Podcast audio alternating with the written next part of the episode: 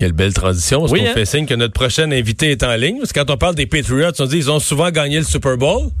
Mais ils l'ont pas gagné cette année parce que ce sont les Chiefs de Kansas City qui l'ont gagné.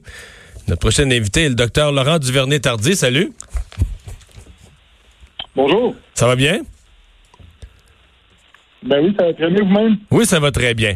Euh, parlons donc euh, du rôle. On, on a euh, vu apparaître votre visage dans des, des premiers messages du gouvernement, euh, à la fois euh, vedette admirée du public et, et médecin. On veut jouer un rôle dans cette crise? Oui, non, absolument. Puis euh, ma situation est un peu particulière, euh, puisque d'un point de vue médical, j'ai complété mes, mes études en, en médecine, mais je suis pas encore inscrit dans un programme de résidence. Donc, euh, c'est pas possible pour moi d'être euh, aux premières lignes avec euh, avec mes collègues et amis qui, euh, qui sont dans les différentes urgences du Québec. Euh, donc, pour moi, en fait, le meilleur, la meilleure façon d'apporter une plus-value à tout ça, ben, c'est en utilisant ma tribune pour continuer de promouvoir les messages de santé publique et d'adopter une courroie de transmission pour les différentes mesures qui sont mises en place. C'est ce que j'essaie de faire. Ouais. Euh, vous interprétez comment le- le- la difficulté qu'ont certaines personnes à, à saisir un message qui scientifiquement paraît quand même simple, tu sais, dire la contagion. Il me semble qu'on savait ça quand on avait 4-5 ans, c'est quoi la contagion, puis si t'es en contact avec quelqu'un, tu vas lui donner la maladie. Euh, Il y a encore des gens qui qui semblent pas tellement saisir le pourquoi ou l'importance de la distanciation, hein.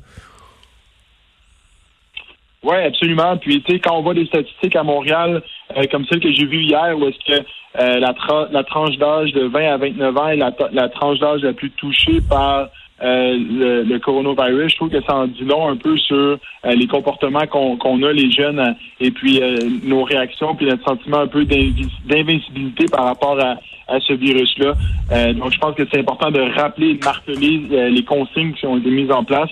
Et puis aussi rappeler que, oui, c'est peut-être pas nécessairement euh, les jeunes qui, qui vont mourir de, du, du COVID, euh, mais, il reste qu'on peut être des vecteurs de, de propagation du virus. C'est important de se, de se rappeler de ça, puis de pas mettre, pas mettre à risque euh, notre famille, nos proches, nos grands-parents, etc. Mhm.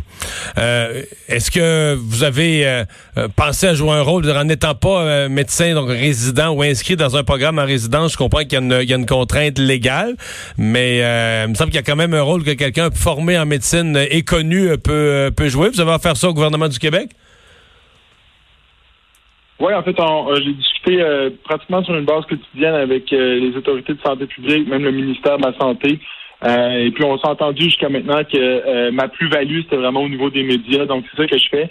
Euh, puis aussi, parce qu'il n'y a pas nécessairement un besoin criant de, de personnel médical en ce moment. Donc, je reste disponible, vais faire mon aide. Et puis, c'est sûr que si euh, le besoin y est, je, je- répondrai présent. Mais pour l'instant, ça passe vraiment plus par des messages de sensibilisation. Laurent, votre vie est à moitié euh, au Québec, mais à moitié aussi aux États-Unis. Euh, quel regard vous avez sur ce qui se passe là-bas, la situation pénible à New York, mais qu'on voit, je sais pas comment ça se passe à Kansas City, mais je vois euh, d'autres villes, Détroit, Chicago, Los Angeles, New Orleans, Miami, euh, plusieurs villes où la situation semble se, se, se, se compliquer beaucoup, les nombres de décès augmenter rapidement. Ça vous inquiète? Oui, absolument. Puis je pense que ça, ça inquiète tout le monde. Euh, je veux dire, on, on doit quand même être fiers au Québec des mesures qui ont été prises quand même assez tôt dans cette crise-là.